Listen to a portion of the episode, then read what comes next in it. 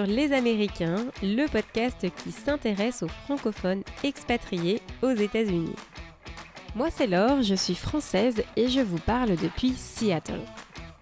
Aujourd'hui, j'ai le plaisir d'accueillir à nouveau Julie, qui était déjà intervenue dans notre épisode hors série sur la naturalisation diffusée cet été. Pour celles et ceux qui n'ont pas encore écouté ce hors-série, Julie a 38 ans, elle est originaire du sud-ouest de la France et vit aux États-Unis depuis 12 ans. Dans cet épisode, Julie nous raconte son parcours d'expatriation ici aux États-Unis, du Tennessee rural où elle passe une année de lycée, puis son master, elle s'envole ensuite pour San Diego avec un OPT en poche qui lui permet notamment de travailler sous le même visa étudiant mais c'est finalement à Portland, dans l'Oregon, qu'elle s'installe une fois sa green card en poche. Elle qui n'a jamais rêvé de vivre le rêve américain, elle nous raconte sans détour son expérience du système de santé à l'américaine et notamment la difficulté de se soigner ou de maintenir un suivi médical de qualité et dans la durée quand on n'exerce pas un métier donnant accès à une bonne assurance santé. Naturalisée depuis quelques années déjà, Julie nous explique également comment elle endosse son rôle de citoyenne et tâche de participer au système démocratique américain, notamment pour faire évoluer la prise en charge de certains parcours de soins. Je vous souhaite une excellente écoute et je vous retrouve à la fin de cet épisode. Salut Julie Salut Comment ça va? Bien, toi? Oui, ça va très bien, merci beaucoup. Bah, bienvenue, bienvenue sur, euh, sur ce nouvel épisode. On avait déjà eu un peu l'occasion de, bah, d'échanger ensemble puisque tu avais participé à, à, cet épisode sur la naturalisation et je me suis dit que j'allais te refaire venir sur cet épisode. Donc euh, merci d'être là de nouveau. Avec plaisir, ouais, contente de, de, revenir sur le, sur le podcast. Est-ce que tu voudrais peut-être pour qu'on commence, avant qu'on commence, euh, te, te, présenter comme tu le souhaites Je te laisse euh, je te laisse la main. Ouais, ben, euh, donc moi c'est Julie, euh, j'ai 38 ans, j'habite aux États-Unis depuis 12 ans et je vis dans le, dans le Tennessee, dans le nord-est du Tennessee. et je suis originaire du sud-ouest de la France, donc d'Albi, du Tarn plus précisément, d'où vient l'accent que j'ai gardé. Ce charmant accent. C'est ça, je ne l'ai pas perdu en 12 ans, donc voilà. Ok, super. Donc 12 ans, ça, ça fait 12 ans que tu es ici Oui, je suis arrivée en 2010. Euh, je suis arrivée en août, euh, d'ailleurs, presque 12 août 2010. Euh, je suis arrivée pour, pour la fac. Je suis venue refaire un master aux États-Unis. et c'était ma deuxième expatriation. je suis arrivée, je suis venue une première fois il y a 20 ans, juste après le bac. Donc j'ai passé mon bac en 2001. Et je suis venue pour un an au lycée aux États-Unis dans, le, dans le Tennessee aussi. Donc, euh. ok, donc tu es d'accord. Et comment, comment ça se fait que tu étais allée au lycée euh, Qu'est-ce qui. Parce que c'est. C'est peu habituel de se dire, tu sais, tu commences, tu fais ta seconde et première, et puis après tu pars en terminale, c'est ça? Du coup, tu es partie en terminale? J'avais fait ma terminale en France, j'avais passé mon bac. Ah, et, euh, et, après, je suis revenue faire une terminale aux États-Unis, en fait. Je voulais venir passer un an aux États-Unis, parce que ben, comme dans l'autre épisode, euh, j'en avais parlé, j'ai ma famille qui vit aux États-Unis, euh, qui vit en Californie, et donc du coup, je voulais venir un an pour apprendre l'anglais. Euh, à la base, je voulais partir, je me disais, ah, je vais partir en Californie ou un truc comme ça. Donc, tu sais, quand tu remplis les dossiers, j'étais là, je fais du surf et tout. donc, je me suis dit, c'est sûr, je vais aller en Californie. et en fait, ben, c'est les familles d'accueil qui te choisissent. Donc, une famille d'accueil m'a choisi dans le Tennessee, dans la campagne du Tennessee. et donc voilà, donc du coup, euh, j'ai passé euh, neuf mois environ. Euh, et j'ai fait lycée parce que ouais, fac, c'est un peu, c'est quand même différent. lycée, tu arrives tu es dans une famille d'accueil, donc es quand même, euh, tu tu pars de la maison euh, après le bac, tu es quand même encadré dans un nouveau pays, tu vois. Enfin, ouais, tu as 18 ans, quoi. Donc, ouais, j'avais 17 ans, moi, en plus, quand je suis partie, tu vois, c'était juste avant. C'était tout jeune, quoi, en fait, quoi. C'est ça. En fait, quand tu as 17 ans, tu penses que tu es grand, mais ah avec le recul, plus les années passent, et puis tu dis, oh là là, j'étais un bébé. C'est ça. Quand tu pars à la fac, encore pas loin, tu vois, en France, c'est une chose, mais partir à l'autre bout du monde et tout, donc... Ok. Voilà. Et donc, du coup, ça s'est fait euh, un peu par hasard, le Tennessee. C'est parce que tu avais trouvé une famille d'accueil. C'est la famille qui m'a choisi, en fait. Donc, euh, enfin, moi, quand j'ai reçu, tu sais, ils t'envoient un dossier avec une lettre de la famille et tout. J'ouvre, j'étais là, Tennessee. Mais... Alors déjà, en plus, c'est où le Tennessee? Tu vois? Et puis la ville, alors encore moins connue, tu vois, c'était vraiment la campagne. Donc j'ai tenté de, changer et tout de famille et ils étaient là, non, non, il n'y a pas de famille ailleurs. ce qui était faux. parce qu'on était plusieurs à partir et la majorité sont partis euh, elles étaient Californie, Arizona et une autre dans le Vermont, mais elle, elle faisait du snowboard et tout, donc euh, pour elle, euh, c'était cool quoi d'aller dans le Vermont, tu vois. Et j'étais la seule dans la campagne du Tennessee, quoi. Donc bon, bah bon après bah, c'était une bonne. Je suis revenue. c'était quand même. oui. Ah bah oui, parce que maintenant tu aujourd'hui. C'est ça, je suis au même endroit, donc voilà. C'est marrant ça. Et comment ça s'est passé ton année lycée? Alors moi, il y a eu un, événement assez. Je suis arrivée en mi-août, je suis partie mi-août 2001. Euh, euh, mmh Donc on a passé quelques jours à New York et après je suis arrivée dans mon lycée, donc découverte et tout, tu vois, euh, rentrée des classes, belle pour mon anniversaire le 21 août et tout. Et puis ben, quelques jours après, il y a eu le 11 septembre. donc quand tu arrives, donc ça a été, voilà au lycée, euh, je comprenais rien, bien sûr, euh, tu vois, l'anglais. Aussi à savoir, euh, j'arrive aux États-Unis, donc tu parles pas bien anglais, tu sais, tu arrives du lycée en France où l'anglais est approximatif. Mm. J'arrive au milieu du Tennessee, là où ils ont un accent de dingue. Donc, je comprenais rien du tout. Mm, mm, c'était vraiment dur, compliqué. Et puis en plus, tu arrives et le 11 septembre arrive où tu comprends rien, quoi. Tu regardes la télé, tu vois, tout le monde pleure et tout. tu regardes la télé, tu là, ah bon, qu'est-ce qui se passe? Donc, déjà, le premier mois, ça a été très. puis tout le monde me disait en plus, tu es au milieu du Tennessee, tu vois. Les gens étaient là, ah, tu, tu vas plus pouvoir rentrer en France, c'est fini, ah c'est la guerre. Donc, moi, j'appelais mes parents. Alors, j'appelais mes parents, il n'y avait pas de portable hein, à l'époque. Ou en France, il y avait un peu, mais aux États-Unis, pas du tout. Et tu veux dire qu'il n'y avait pas WhatsApp euh euh, Non, pas du tout. Donc, euh, tu vois, tu allais au téléphone à la cabine. Mes parents, ils avaient cette carte France Télécom. Je leur écoutais un fric monstre en carte Télécom, tu vois, les appeler en disant Faites-moi rentrer, je veux pas rester. Donc, c'était assez, ouais, assez déroutant pour. Mmh. Surtout en comprenant rien du tout. Après, l'expérience en elle-même, non, après, c'est super bien passé parce que. Enfin, super bien passé euh, j'ai été de suite intégrée euh, dans, dans, des équipes de sport. Donc vraiment, tu vois, tu vois le côté que tu vois dans les films, tu vois les équipes de sport, les pep rally, les euh, équipes de foot, les trucs. Donc c'était vraiment ouais, l'image à fond américaine, comme tu le vois à la télé. Quoi. Ouais, c'est ça. Mm. les cours, tu vois, les trucs, les cheers au milieu de l'entrée de la... Enfin vraiment, ouais, le truc, quand tu regardes High School Musical, tu vois, par exemple, les trucs comme ça, c'est vraiment le l'image de l'école américaine, quoi. Donc, euh, après, euh, les cours, euh, à chaque fois je le dis, c'était le Club Med, un peu. Tu vois, tu choisis tes cours, tu n'as que quatre, cours, quatre cours par, par trimestre. Enfin, chez moi, c'était comme ça. Tous les lycées sont différents dans les États et tout, mais chez moi, c'était, tu n'as pas beaucoup de cours, les mêmes cours. Tu as cours jusqu'à 2h15 de l'après-midi. Euh, après, tu as sport, tu vois, donc euh, c'est pas comme en France où tu es de 8h à 5h, tu vois, euh, puis tu as toutes ces matières, donc c'était un peu, ouais, le, c'était un peu le club med, quoi.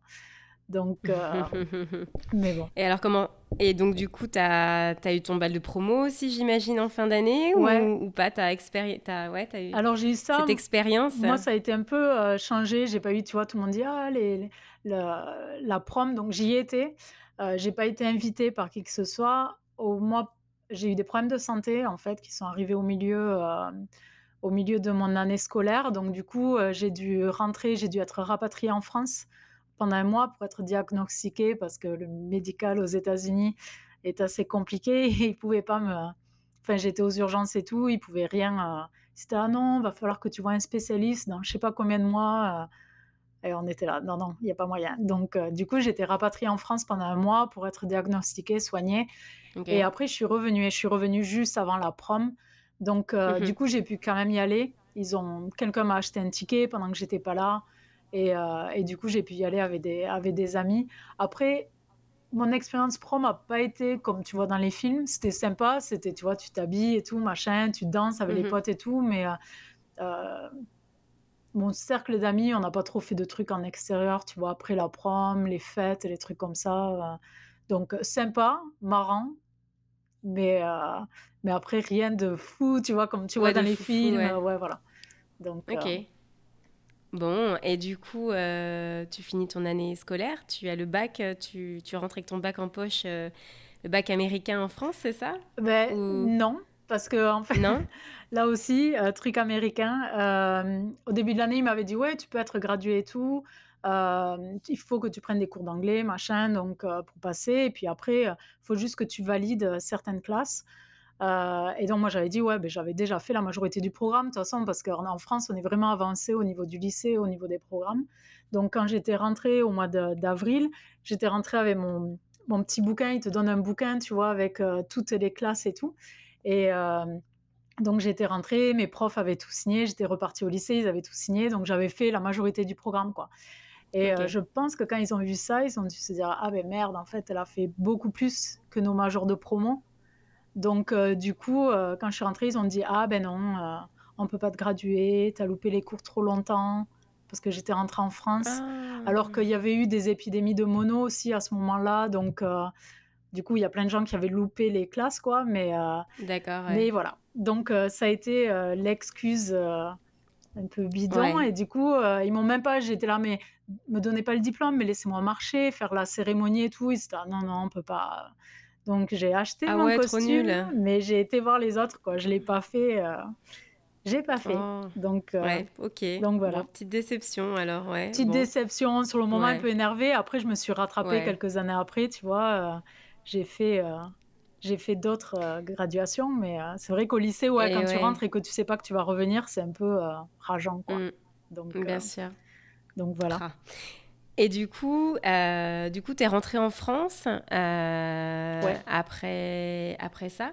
Et, et qu'est-ce que tu as fait? Comment, comment ça se fait que tu es revenue aujourd'hui? Qu'est-ce qui voilà, comment, comment se passe euh, ta vie en France? Et pourquoi tu décides de revenir? Parce qu'il me semble que tu es revenu un moment aussi. Ouais, euh. donc euh, je suis rentrée en France. je suis allée faire. je suis partie à la fac direct. Donc, fac, j'ai fait une. Alors en plus, fac à, cette époque, enfin il y a, il y a 20 ans, ils te demandaient vachement de diplômes, de trucs comme ça spécifiques. Et puis quand tu partais un an à ailleurs, quand tu arrêtais pendant un an, euh, maintenant, je sais, il y a beaucoup de gens qui le, qui le font, quoi. Tu vois, ils partent euh, un an faire d'autres trucs et tout. À l'époque, il y a 20 ans, euh, tu t'arrêtais pas, les... pas pendant un an, quoi. Tu n'avais pas une coupure entre le bac et ta première année de fac, quoi. Tu veux dire l'année sabbatique, en fait, c'est ça, Pour eux, c'était ça, quoi. Mmh. Donc, mmh. assez dur de rentrer. Je voulais aller en, en, DUT, les trucs comme ça, donc assez dur. Donc, j'ai été acceptée quelque part. J'étais j'étais acceptée en DUT informatique. Je ne savais pas du tout ce qui m'attendait. Parce que, tu vois, il y, a 20 ans, l'informatique, tu vois, euh, pas c'était pas aussi développé que maintenant, où tu sais, tu vois, tu fais les sites internet, les trucs comme ça. Mais euh, à l'époque, j'en avais aucune idée. Donc, euh, je suis tombée là un peu par hasard, quoi. Donc, D'accord. Mes meilleures années de fac, mais au niveau du, au niveau du cours, c'était pas trop ça. Donc, enfin, les années, bonnes années, mais voilà. Donc après, je suis partie, j'ai fait d'autres études. J'ai été plus, euh, j'ai fait mon bachelor, j'ai fait mon master en France euh, dans d'autres secteurs totalement différents. J'ai été en management du sport, en communication. Euh, et, et, puis après cette année de, de, master, j'ai essayé de trouver du boulot. Et à l'époque, enfin, très dur de trouver du boulot, surtout dans le, le sport, management du sport et tout. donc, j'ai décidé de. J'ai fait une année où euh, j'ai rien fait, j'ai bossé, petit boulot. Puis j'ai été voir mon meilleur pote euh, aux États-Unis en avril, euh, juste mmh pour prendre quelques vacances. Et puis à ce moment-là, il était avec une Française. Et, et elle me dit Pourquoi tu, tu reviens pas aux États-Unis quoi? Viens faire un master, tu vois? Et puis voilà, tu passes mmh deux mmh ans. et puis après, tu rentres en France. Peut-être ça t'aidera à trouver un boulot ou ou autre chose. Donc, Donc, du coup, je suis rentrée de mes vacances, euh, j'ai, lancé, j'ai envoyé mon application à la fac euh, dans le Tennessee et, euh, et voilà. Et trois mois après, j'étais revenue aux États-Unis, quoi. Donc. Super. Et mais ça, t'avais pas un peu peur que ça te coûte très cher? Parce que c'est quand même, je sais pas, c'est un facteur quand même assez, assez important le coût des études aux US. Comment Ouais. Mais en fait, alors du coup, j'en ai parlé avec mon amie qui le faisait. Et euh, elle, elle était. Et je sais plus comment ça s'est déroulé, mais euh, il y a des, alors déjà, il y a des, des, des boulots dans les facs, dans certaines facs. Alors je sais que chez nous, il y en avait deux différents. Tu avais un TS qui te permettait, je crois, on travaillait 20 heures et ils te payaient une partie de la scolarité. Et après, tu avais un GA, euh, donc c'est Graduate Assistantship, qui est que pour les, les gens qui sont en master. Et euh, ça te permet de te payer une partie de ta scolarité, mais en plus te payer, euh, te payer de l'argent. D'accord, comme une bourse, quoi, voilà. un petit peu. c'est ça. Et c'est les seuls jobs en étant étranger qu'on peut vraiment prendre, parce que bien sûr, on ne peut pas travailler hors campus, vu qu'on est sous visa ben d'études. Donc, c'était les seules solutions euh, pour pouvoir travailler euh, ou avoir de l'argent ou au moins avoir euh, les, les, les, tuitions qui étaient plus basses. Ouais. le GA était beaucoup plus dur à avoir et aussi tu travaillais 40 heures, donc en plus de tes heures de cours, plus le travail. Surtout qu'en master, ouais, c'est assez. Mmh. tu as, beaucoup, beaucoup de boulot. Donc, bah ouais, donc voilà. Donc, du coup, moi, j'ai eu un TS. J'ai réussi à avoir un TS assez vite. Euh, donc, ça m'a permis de ne pas payer très cher, déjà, d'avoir une partie payée. Euh, et en plus, euh, ils ont oublié de. En fait, tu as, plusieurs montants de, de tuition. Tu as in-state et out-of-state. Donc, c'est où tu vis depuis un an ou plus dans l'État où tu viens d'hors-État. Et en fait, moi, ils ont, ils ont zappé, ils m'ont mis in-state. alors que pourtant, j'arrivais avec un visa, j'étais étrangère et tout. Donc, ils m'ont mis in-state. Et puis après, j'avais mon TS. Donc, euh, je crois que je payais, je payais dans les 900 dollars par, euh, par semestre. Et j'avais la moitié des frais était euh, l'assurance maladie qui était obligatoire pour les, pour les étudiants étrangers. Donc, j'ai pratiquement rien payé, quoi. Ça va, ouais, c'est super raisonnable quand même, quoi. Ouais, c'est ça. Bon, c'est plus cher qu'en France, mais c'est quand même, mais, c'est quand même super raisonnable quand tu sais que vu les prix ailleurs, voilà. C'est ça. Et euh, tu as des coûts différents, d'accord, selon si tu habites dans l'État ou pas voilà, dans l'État Dans l'État. Ça, je savais pas, ouais. Ok. Donc, euh, même, je crois que maintenant, après, le, surtout avec la, la, pandémie, je sais que la fac où j'étais, euh, il y avait, pour les gens in-state, je crois qu'ils avaient les tuitions qui étaient même gratuites pendant un ou deux ans pour repousser les gens à revenir dans les facs locales et tout. Donc, pendant la pandémie, ça a un peu changé parce que les gens, vu que c'était tout, était en remote et tout, euh, les gens euh, se disaient Ah, ben je vais pouvoir prendre des cours euh, dans d'autres states, tu vois, ailleurs. Et, et oui, et oui, oui. ou même dans le Tennessee, mais ailleurs, tu vois, dans des plus grosses facs et tout. Alors, ils essayaient de. Mm, de, mm. d'avoir un peu, tu vois, les gens locaux, quoi, vraiment. Ouais. D'accord. Et donc, du coup, tu as été graduate euh, au bout de deux ans. Donc là, j'ai vraiment eu... mon diplôme. j'ai vraiment eu mon master. Après Et ça, c'est un master en quoi alors du coup euh, J'ai eu un master en, alors ils appelaient ça euh, communication professionnelle, mais c'était un peu le début du marketing digital en fait. D'accord. ok. donc c'était tout ce qui était communication, marketing digital, relations publiques. Ah, ouais, voilà. super, ouais, super intéressant quoi. Et donc là, tu te dis, euh, ouais, mais c'est trop bien, j'ai un master en poche. Un deuxième master en, poche. Un deux... ah ouais, un deuxième master. voilà. Euh, avec un niveau d'anglais, j'imagine, euh, bah, béton quoi. T'as passé. Mieux, ouais. Quand même, ouais, mieux. et là, tu te dis, bah, c'est bon, je rentre en France et je vais trouver du boulot tout de suite ou tu t'es dit, quoi, tout de suite voilà, de par ton parcours, tu avais un profil qui était assez intéressant, j'imagine. Euh, tu t'es dit, je vais rentrer en France ou tu t'es dit, je vais rester? Comment Ouais, Quelle décision t'as prise? Au début, euh, ouais, pour moi, dans ma tête, j'étais là, bon, je vais rentrer en France, tu vois. Enfin, hmm. pas...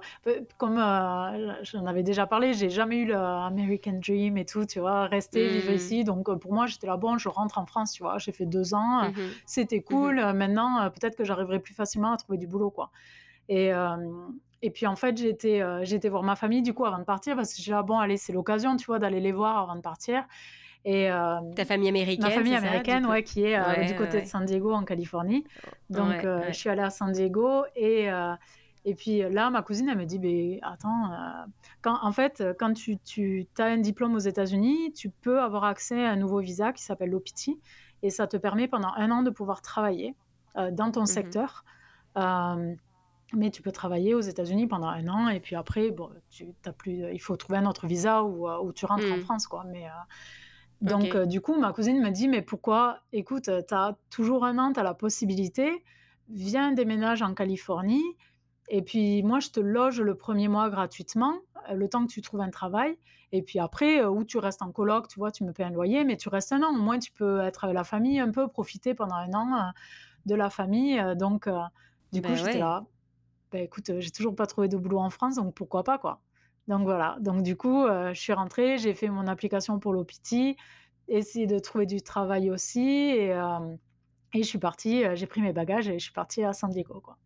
Waouh, super. Mais du coup, tu n'avais pas justifié, tu n'avais pas trouvé un boulot avant de lancer l'OPT Comment ça s'est passé Non, l'OPT, complètement. Ouais, ça, met un peu, ça met un peu de temps, ça met un tout petit peu de temps, tu vois, mmh. administration, tu vois, comme d'hab. Mais après, ils te demandent, je crois que tu as un laps de temps où tu dois trouver un boulot dans ton secteur.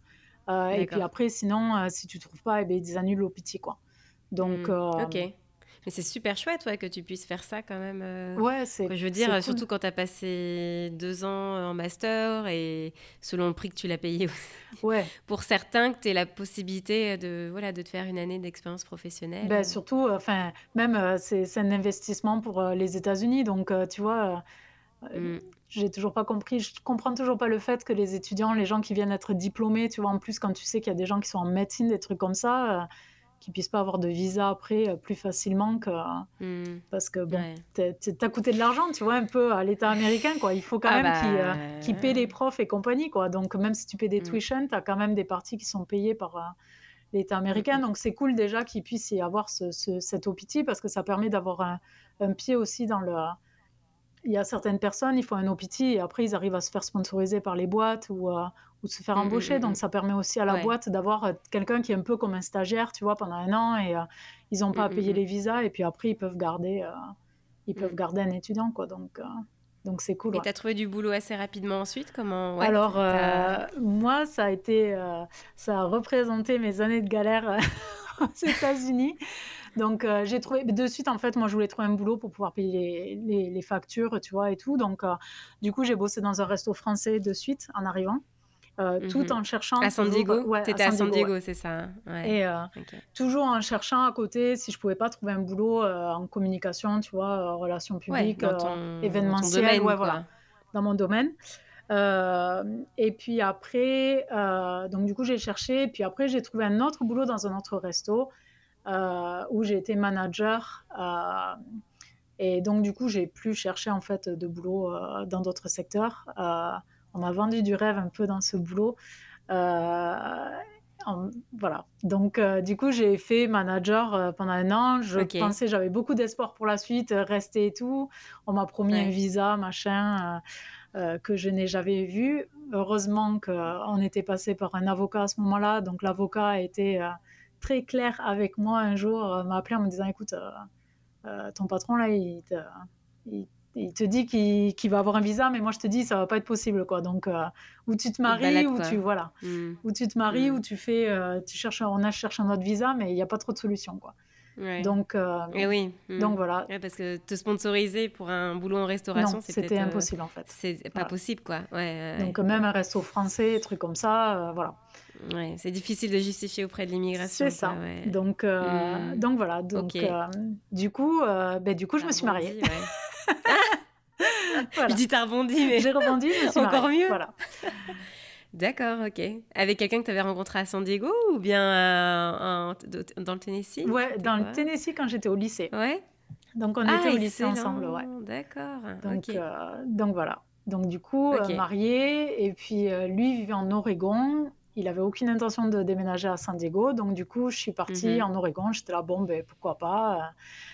Et voilà. Et du coup, je me suis retrouvée à, à Portland, en Oregon, euh, qui n'a pas été les plus merveilleuses années de ma vie. Le rêve américain, je ne l'ai pas connu là-bas.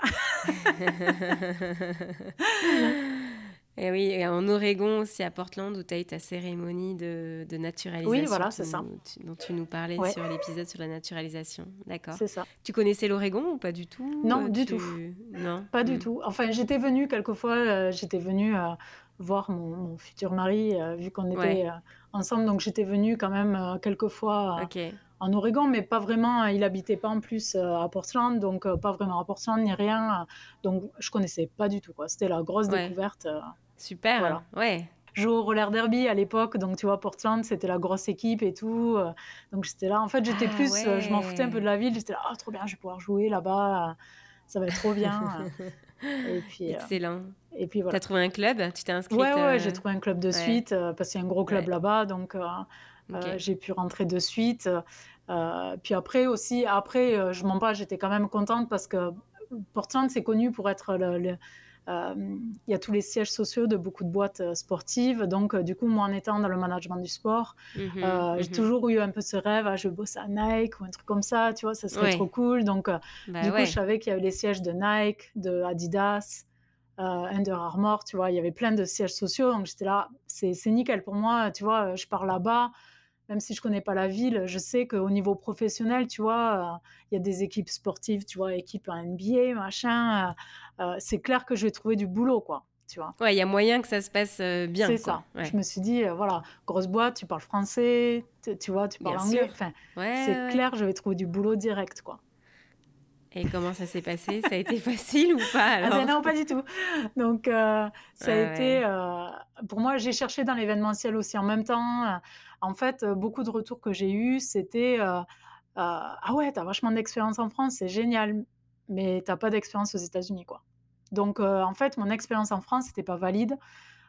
pourtant, j'avais ouais, bossé dans des clubs pro en France de rugby. j'avais bossé en événementiel, j'avais organisé des événements, il y en avait que j'avais créé, tu vois. Enfin, j'avais bossé quand même pas mal d'années. Puis j'avais les diplômes en plus, tu vois. Donc, euh, bah ouais, deux masters en poche. Puis t'arrives de France. Qu'est-ce qu'il vous faut d'autre? C'est ça, t'arrives de France, tu te dis, ah, les diplômes, j'ai plein de diplômes, ça va marcher. Alors que les États-Unis, ils s'en foutent totalement des diplômes, quoi. Donc, du coup, ouais, je suis vite retombée.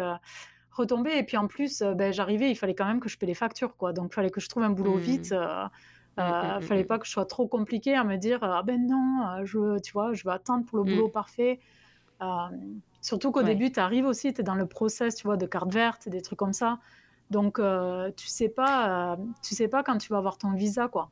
Et oui, oui, parce que tu, parce que ta carte verte, c'est ta, c'était ta famille, non? C'est ça qui t'avait sponsorisé? Alors, j'ai eu la carte verte par le mariage.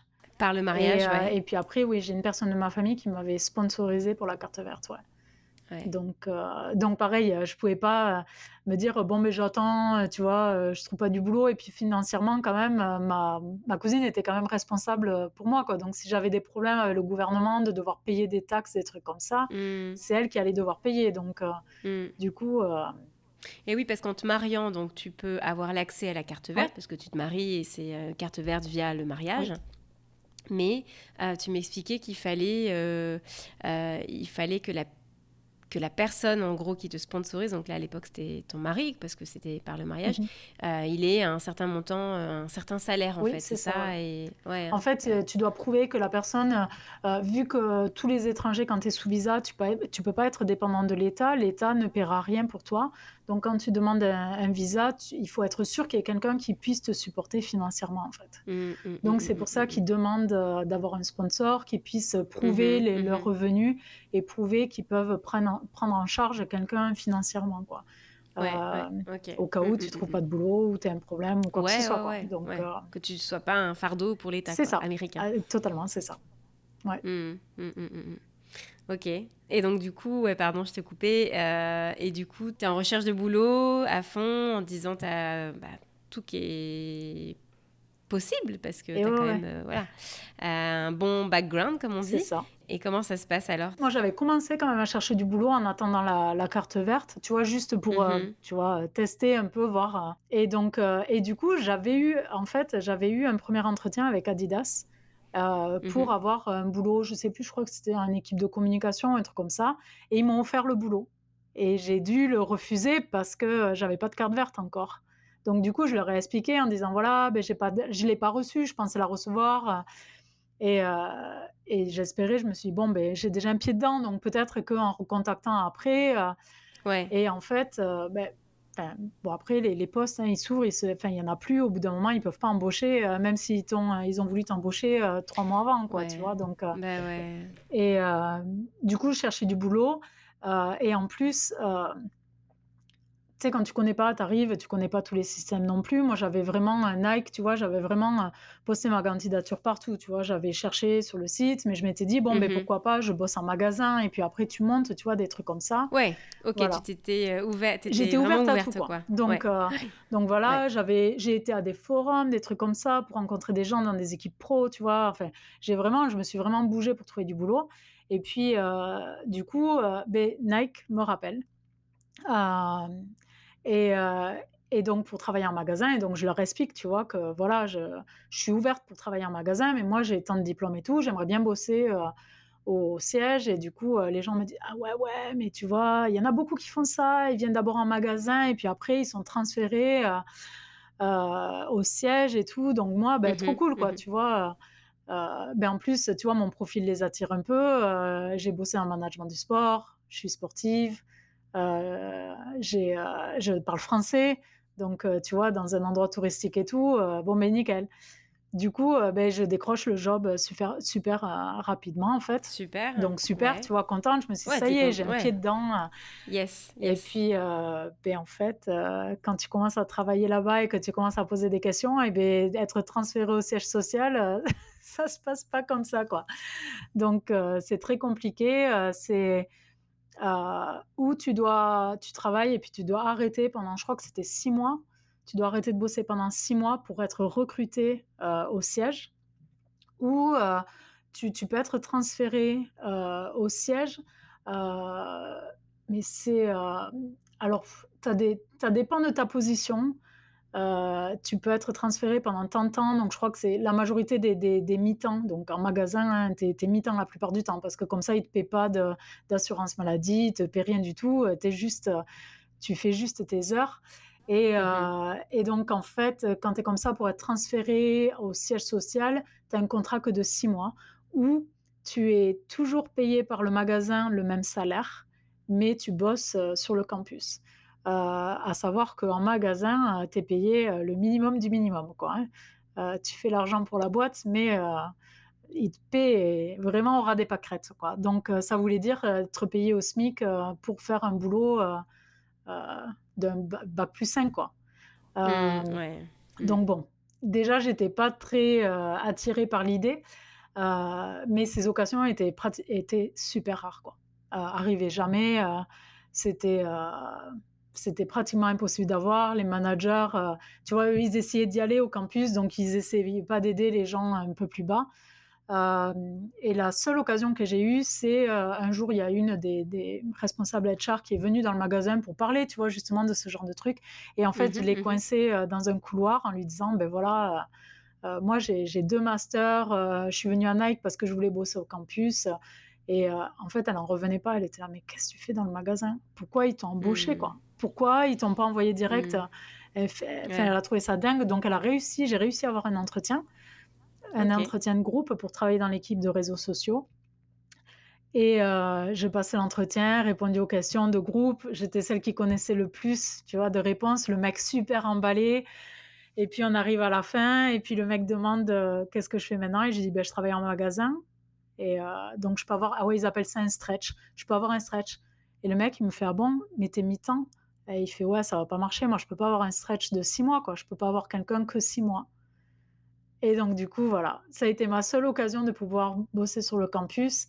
Et, euh, c'est tombé à l'eau parce que je travaillais en magasin justement, ce qui a aucun sens parce que mmh. tu travailles pour la compagnie déjà, mais euh, bien sûr, voilà. Bah ouais, bien sûr. Donc euh, ça make no sense quoi, mais c'était leur politique un peu interne. C'est un peu tordu quoi, donc et du coup, d'avoir un, un, mi-temps, ça t'a permis, euh, j'imagine que c'est pas suffisant pour, euh, ah ben, non, pas pour vivre, quoi. ça. En tout cas, pas ici, quoi. Ouais. Donc, mm. tu accumules, en fait. Tu accumules les jobs. Euh, c'est ça, en fait. Toutes mes années à Portland, la majorité, il n'y a eu qu'une fois où j'ai eu une expérience plein temps avec assurance et tout.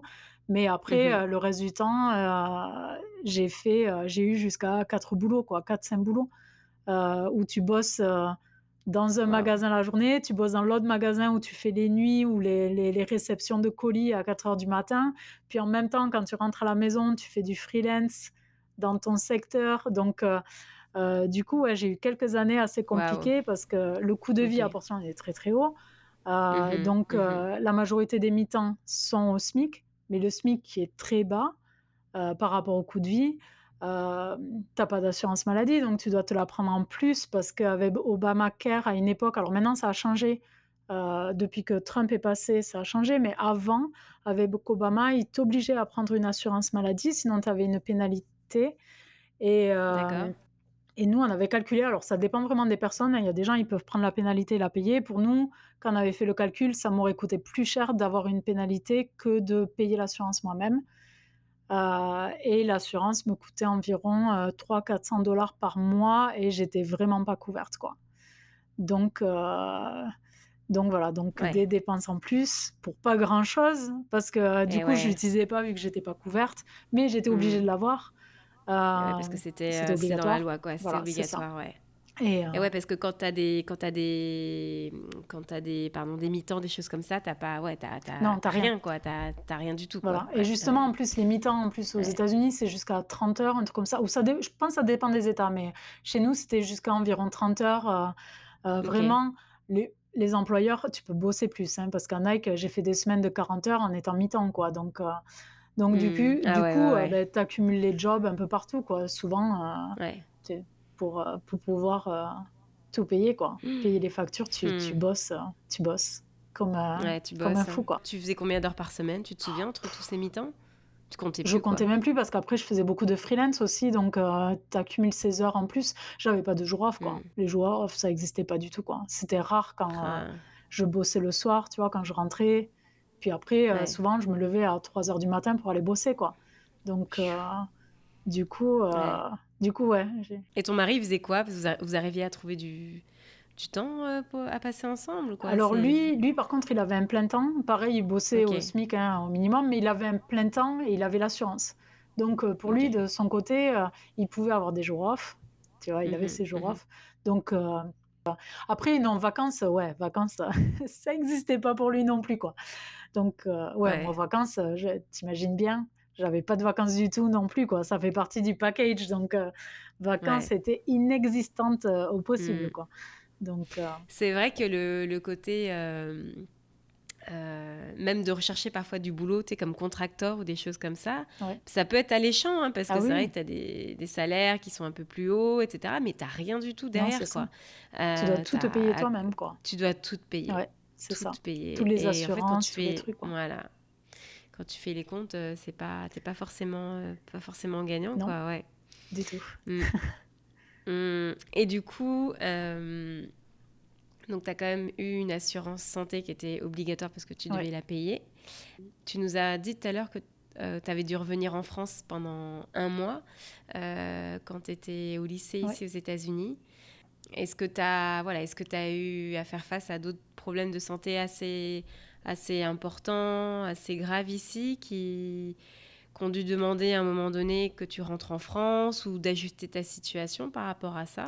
Ouais, alors moi j'ai euh, donc la maladie qui a été diagnostiquée quand j'étais aux États-Unis, j'ai une rectocolite hémorragique euh, qui est une maladie chronique donc euh, que j'ai à vie, qui est on pense génétique.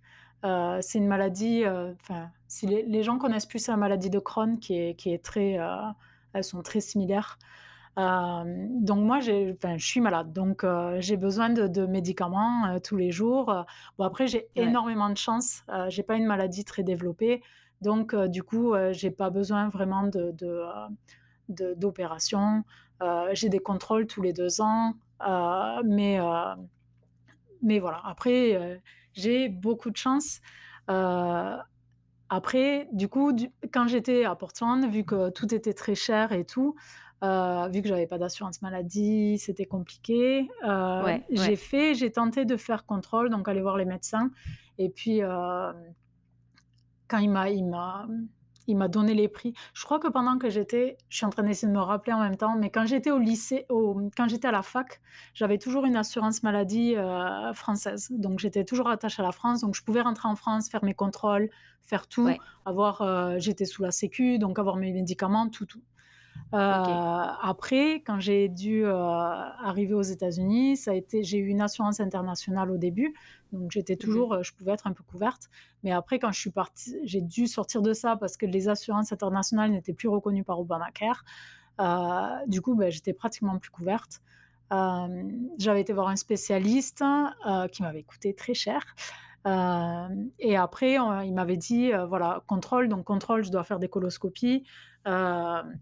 Il m'avait dit, il n'y a pas de souci, on peut faire. prends un mmh rendez-vous, je prends un rendez-vous. Et puis quand même, avant, j'étais là, je vais appeler, tu vois, j'aimerais bien savoir le coût, euh, tu vois, savoir combien ça va, ça va me coûter et puis combien je vais être remboursée un peu, même si je suis pas bien couverte, quoi. et euh, j'appelle l'hôpital et en fait, ils te demandent, alors pareil, ça doit dépendre de tous les États, mais quand j'ai demandé les prix, euh, le fait d'être sous carte verte et de pas être américaine, les coûts étaient plus élevés déjà. C'est dingue ça. donc du coup, je devais payer le double d'un américain. Euh, alors après, ça dépendait peut-être de la clinique, j'en sais rien, mais euh, là où j'étais, euh, c'était ça. Et, et, bien sûr, ben, quand j'ai demandé à l'assurance, l'assurance coûtait, enfin, couvrait pratiquement rien. Quoi. Donc, je crois que juste la procédure m'aurait coûté plus de 1000 dollars. Puis après, ici, tu as tout qui est séparé. Donc, l'anesthésie, c'est séparé. Donc, tu as tous ces trucs en plus. Il te détaille bien voilà. Donc, euh, du coup, quand j'ai appris le plus de 1000 dollars à l'époque, en ayant 5 boulots, pouvoir, euh, j'étais vraiment euh, au moins mois pour moi, quoi, tu vois. Donc, bah j'étais là, ben non, je peux pas payer, quoi. Donc, mm. j'ai eu quelques années où je n'étais pas vraiment contrôlée, où ben, quand je rentrais en France, j'ai des médecins qui me suivent depuis des années, donc qui sont gentils, que j'adore. Et euh, du coup, euh, ben, j'allais les voir quand même. quoi. J'allais les voir et je payais ma, mon contrôle en France, mais j'ai pas pu faire de mmh contrôle si le coloscopie, les trucs plus importants en France, parce que ben, tu es radié en fait. Quand tu pars de, de France, tu es radié de tout. Tu plus de sécu, tu plus rien. quoi. Donc, euh, donc voilà. Donc, donc du coup, j'ai eu quelques années où, ben, médicalement, heureusement, j'ai pas eu de, de, de problèmes, de gros problèmes. Et et j'ai pas eu besoin d'opérations de, enfin, de trucs complètement fous, quoi. Mmh. Et que ma maladie est pas tellement poussée, quoi.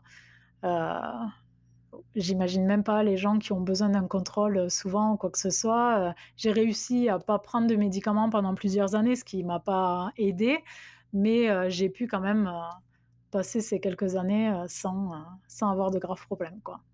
Heureusement pour toi, ouais, que ça c'est que t'as pas eu de problème, ouais, plus plus important et mais, mais c'est vrai que c'est un petit peu, euh, pour revenir un peu sur ce système euh, bancal un peu de, de l'assurance santé aux États-Unis, où, quand tu perds ton boulot, bah, tu n'as plus d'assurance santé, ou quand tu es à mi-temps, bah, ah ouais, as pas, forcément, tu n'es pas assuré.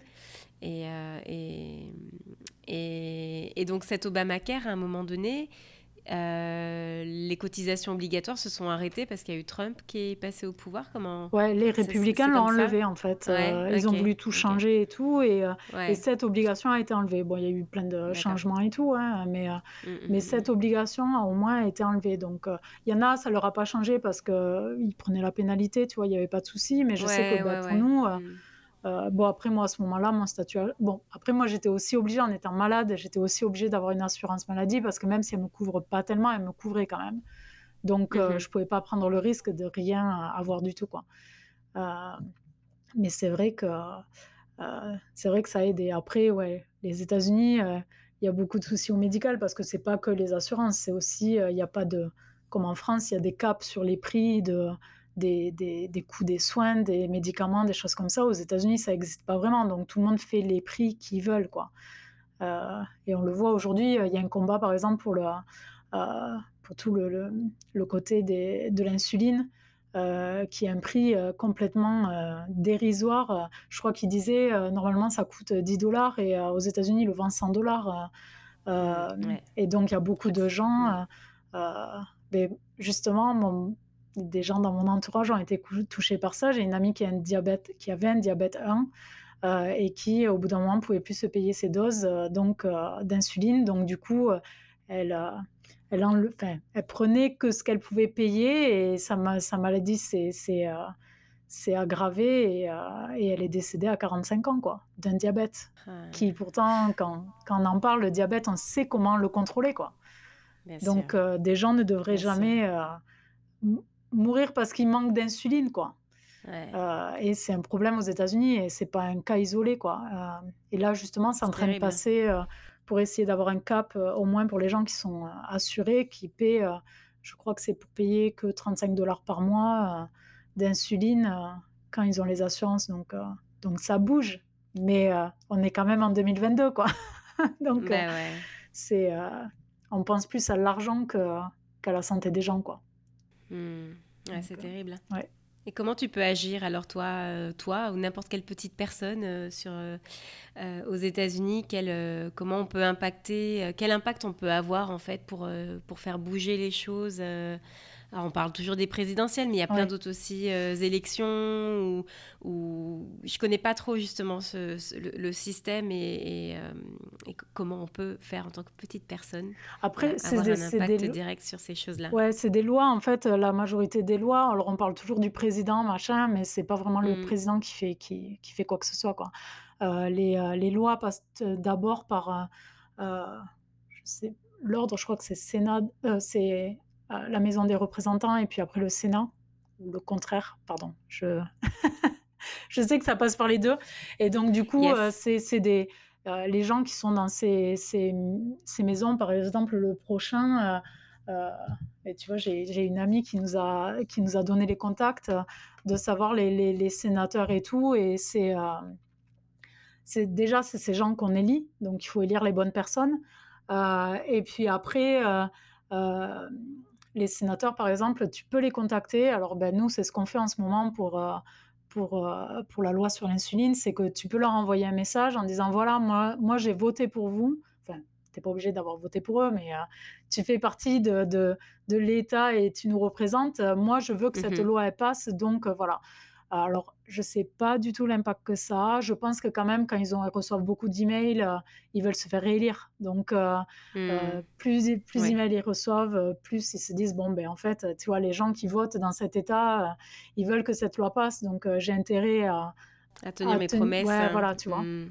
Donc, c'est un peu ce que tu peux faire. c'est euh, quand il y a des lois qui passent, c'est envoyer des emails à tes représentants. Il y a des sites qui t'aident pour ça où tu peux aller, tu peux juste rentrer tes informations et eux, ils envoient un email qui est déjà euh, écrit et ils ont déjà tous les contacts des sénateurs et compagnie. Donc, euh, ça peut t'aider. Mais voilà. Et ça, c'est une chose à faire aussi si on peut pas voter pour les gens qui sont sous carte verte et compagnie. Euh, ben Ils vérifient pas les emails d'où ils viennent. Donc, si on est de cet état, tant qu'on a une adresse, euh, c'est des actions qu'on peut faire même en ayant, euh, en ne pouvant pas voter pour la personne ou, même si on est dans un état euh, qui correspond pas à nos idées.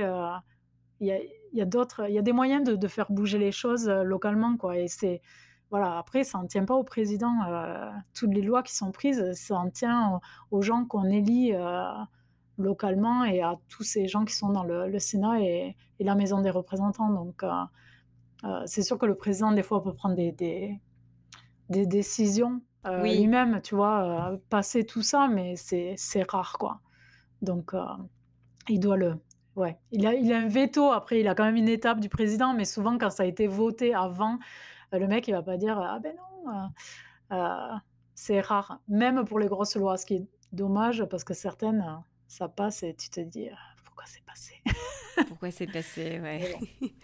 Bon, en tout cas, c'est bon à savoir. Vous pouvez, on peut agir au niveau local. Hein, il y a des, moyens de le faire et euh, en envoyant parfois un email, comme tu dis, à, aux personnes qui veulent se représenter, qui veulent se re-représenter, mhm. euh, on peut, voilà, on peut avoir un impact aussi minime soit-il, mais au moins on peut essayer de faire bouger les choses. Donc ça, c'est ça.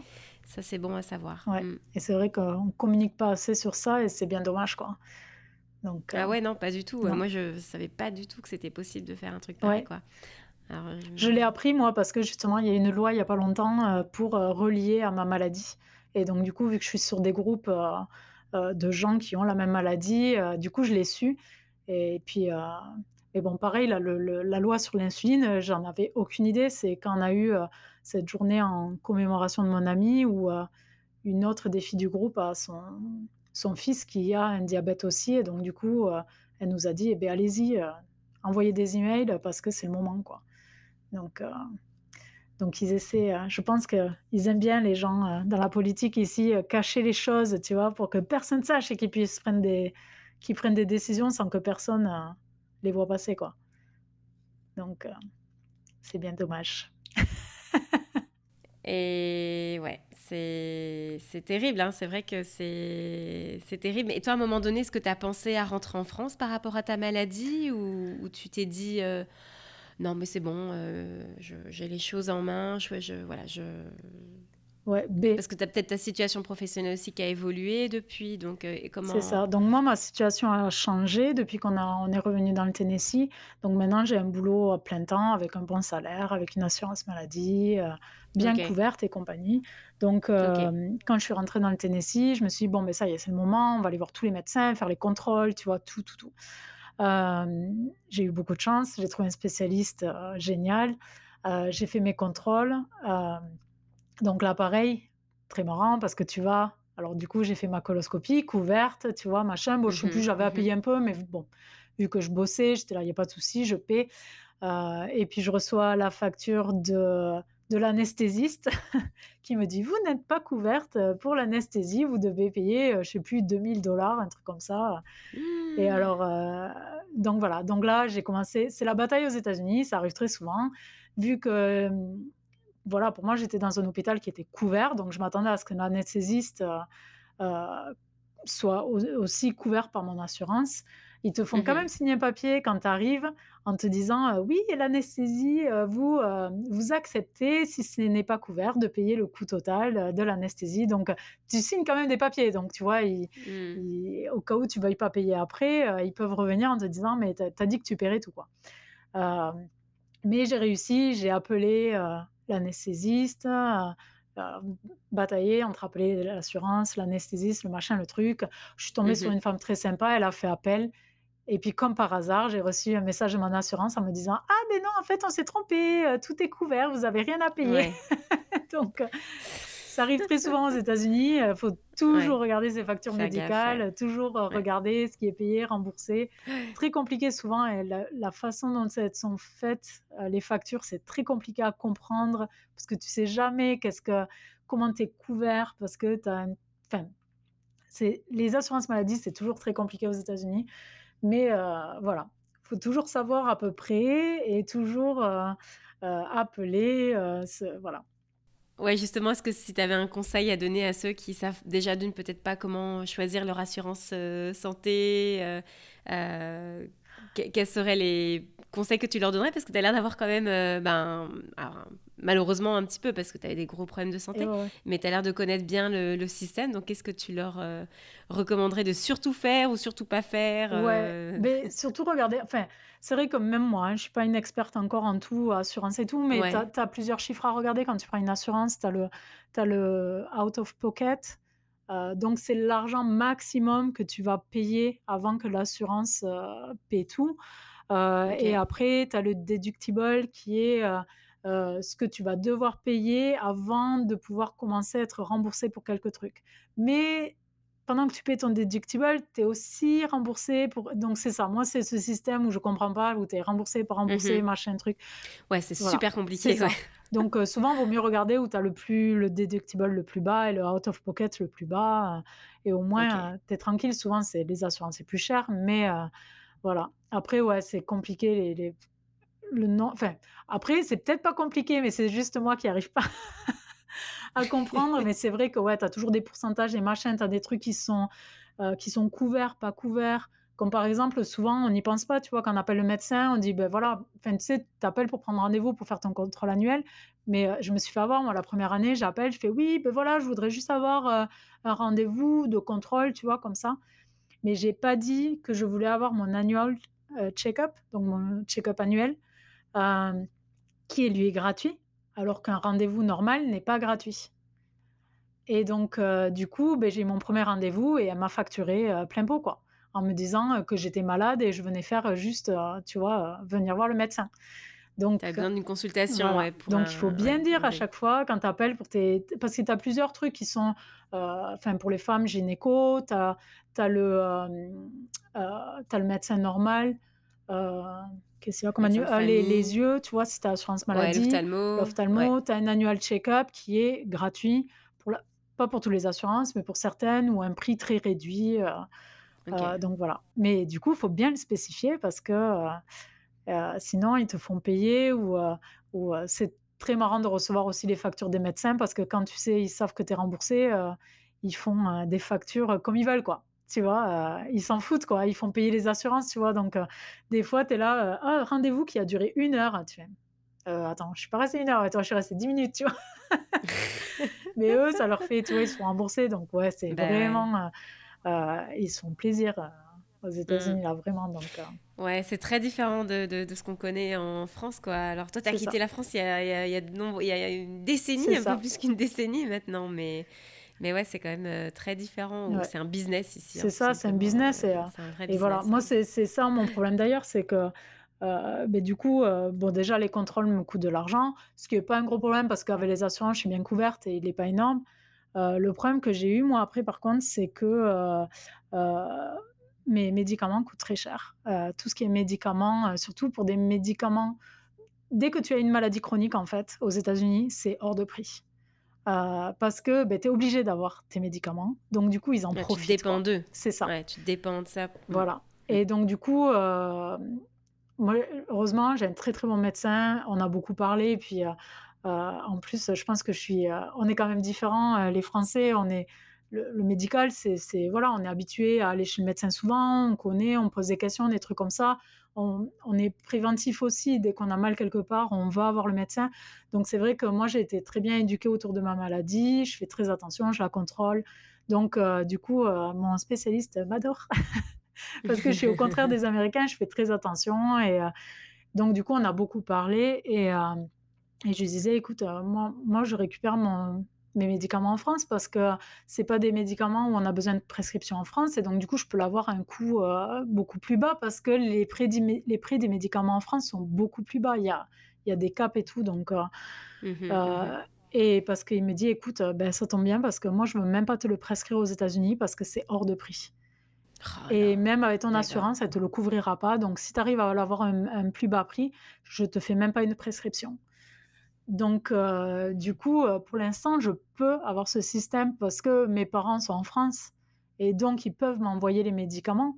Heu, mais, déjà, je sais jamais si ces médicaments, peut-être qu'ils vont augmenter de prix. Peut-être que, tu vois, le jour où mes parents seront plus là, il y a plus personne qui pourra me les envoyer. Tu vois? Ou peut-être la poste, à un moment, ça va coûter un prix, dément. Ouais, Donc pour moi, il y a beaucoup sûr. de de de choses qui sont incertaines et heu et pour l'instant aussi, j'ai que des contrôles, j'ai pas une maladie grave. Mais le problème, c'est que ma maladie, elle peut évoluer très vite. Je peux avoir un cancer, je peux avoir n'importe quoi.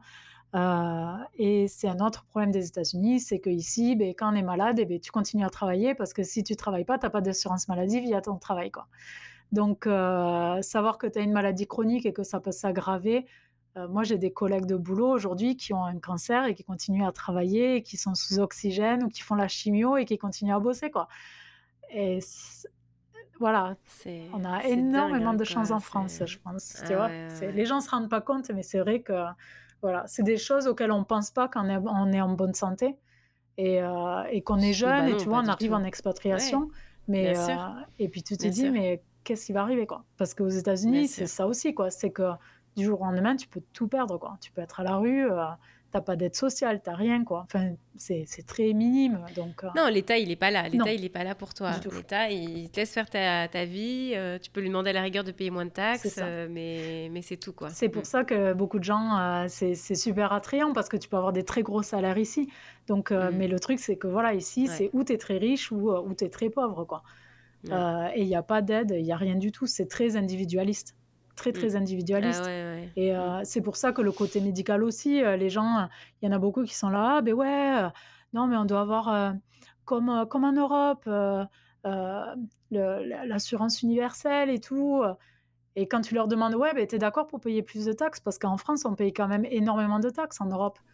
Ah Mm. ben là, il y Mm. a plus personne, quoi.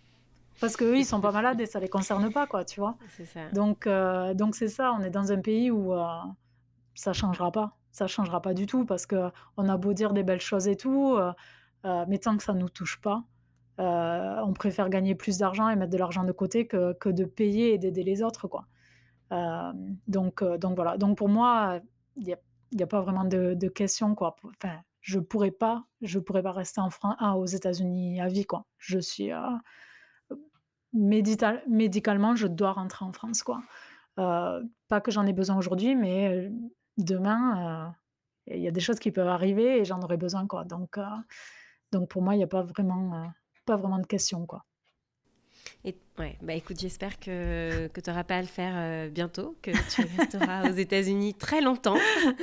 en tout cas, si c'est ton souhait hein, et celui de ton mari aussi, euh, votre souhait à tous les deux. Voilà, j'espère que, que tu n'auras pas à revenir en France. Ouais, pour moi, c'est un peu décidé là déjà, donc. Euh, ouais, ah ouais. Donc, du coup, c'est déjà en pourparler et tout. D'accord. Voilà. Mais, mais ouais. Donc, euh, non, c'est des, mais c'est des choses, tu vois, c'est des bonnes choses à savoir parce que euh, je pense que je l'aurais su au début. Parce que tu le sais plus ou moins, mais personne n'en parle vraiment, tu vois, c'est vraiment des, euh, tout le côté. mais surtout quand tu arrives à la fac, tu vois, par exemple, en plus, en partant à la fac où tu te dis tu vas pas vivre aux États-Unis, tu t'occupes pas vraiment du, du côté les taxes et les machins, le médical, l'assurance maladie, tu vois, tu. Enfin, tu arrives un peu, et puis je pense c'est dans beaucoup d'immigration, hein, euh, quand, tu, euh, quand tu deviens expat, tu as envie de partir et puis tu penses pas à tous ces problèmes. quoi. Et parce que tu es en bonne santé, parce que tu es, focus sur l'aventure, euh, l'excitation, et tu penses pas à tout ça. Même quand tu pars en vacances, tu penses pas à tout ça. C'est ça. Alors que même quand tu es en vacances, bah, tu peux, quoi, je veux dire, maintenant, je ferai autrement. Hein, mais, c'est clair. Non, mais c'est vrai, tu n'y penses pas du tout. Et je pense qu'il y aurait plus de discussions, tu vois, vis-à-vis de ça. Et justement, c'est bien qu'il y ait des podcasts pour parler de tout ça parce que euh, on regarde souvent le beau, tu vois. surtout, bah, maintenant, il y a les réseaux sociaux, donc c'est mieux. Mais aussi les réseaux sociaux, on voit beaucoup le beau, tu vois. On voit beaucoup ah, la super expatriation. Ah, ces gens, ils vivent en Californie, à Miami, il y a des beaux paysages, machin, mais tu vois pas ce qui se passe en vrai dans la vie, quoi. Ou tu vois des gens qui ont beaucoup d'argent. Euh, puis en fait, ben non, on vit pas tous comme ça, quoi. Donc, euh, Mmh. c'est vrai que c'est bien de parler aussi des, problèmes et de ce qui se passe vraiment, quoi. Parce que moi, je l'aurais su, le maladie, par exemple, j'aurais eu beaucoup plus de détails sur les coûts, sur les trucs comme ça. j'aurais peut-être réfléchi un peu plus. j'aurais peut-être pris des décisions différentes. Je serais peut-être même pas restée, quoi. Donc, après, peut-être pas du tout. Hein, j'aurais peut-être tu vois, dit bon allez, on tente, tu vois. mais je pense que j'aurais plus réfléchi et, et j'aurais peut-être eu des décisions un peu différentes, quoi. Donc, mmh mmh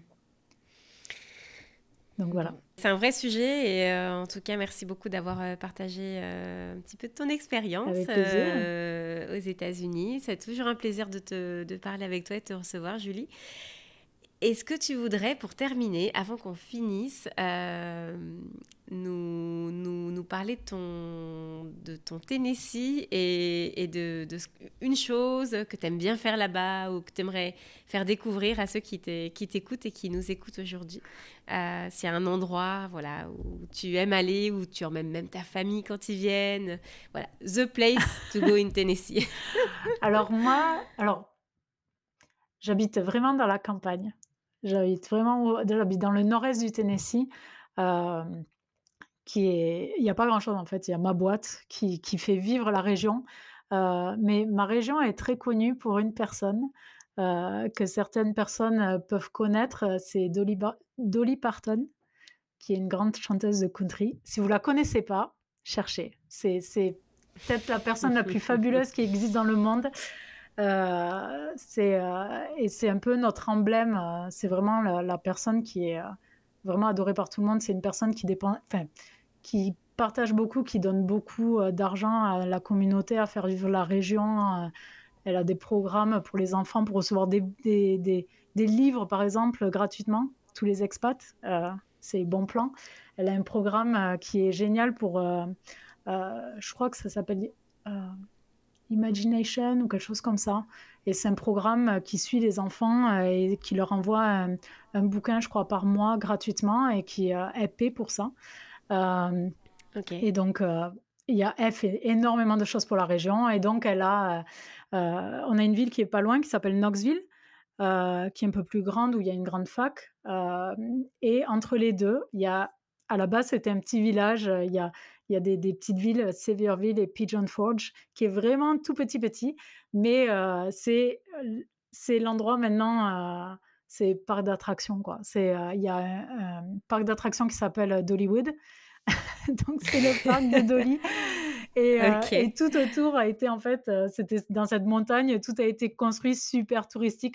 Donc c'est vraiment impressionnant parce que tu es vraiment dans la campagne et quand tu arrives vers là-bas, tu as tous ces trucs de touristiques ou de spectacles.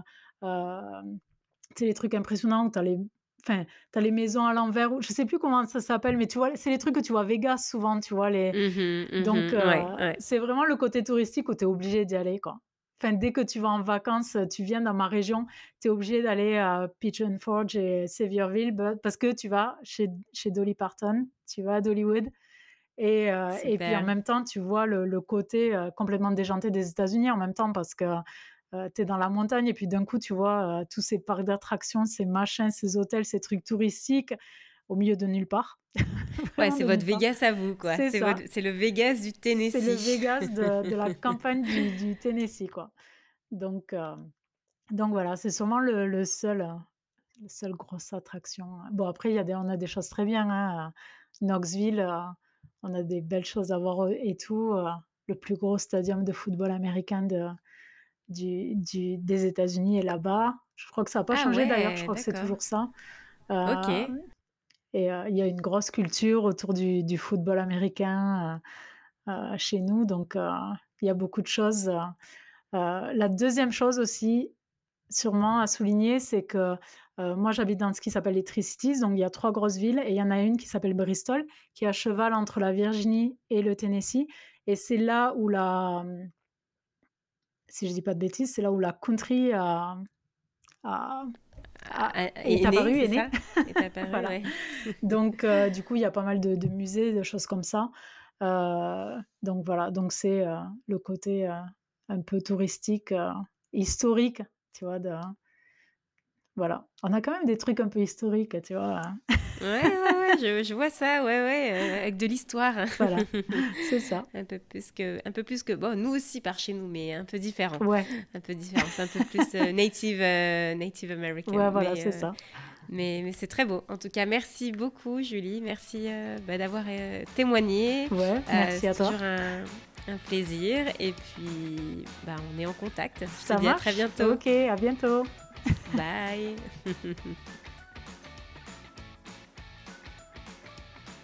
Si l'épisode d'aujourd'hui vous a plu, n'hésitez surtout pas à le partager autour de vous et aussi à aller le noter sur votre plateforme d'écoute préférée.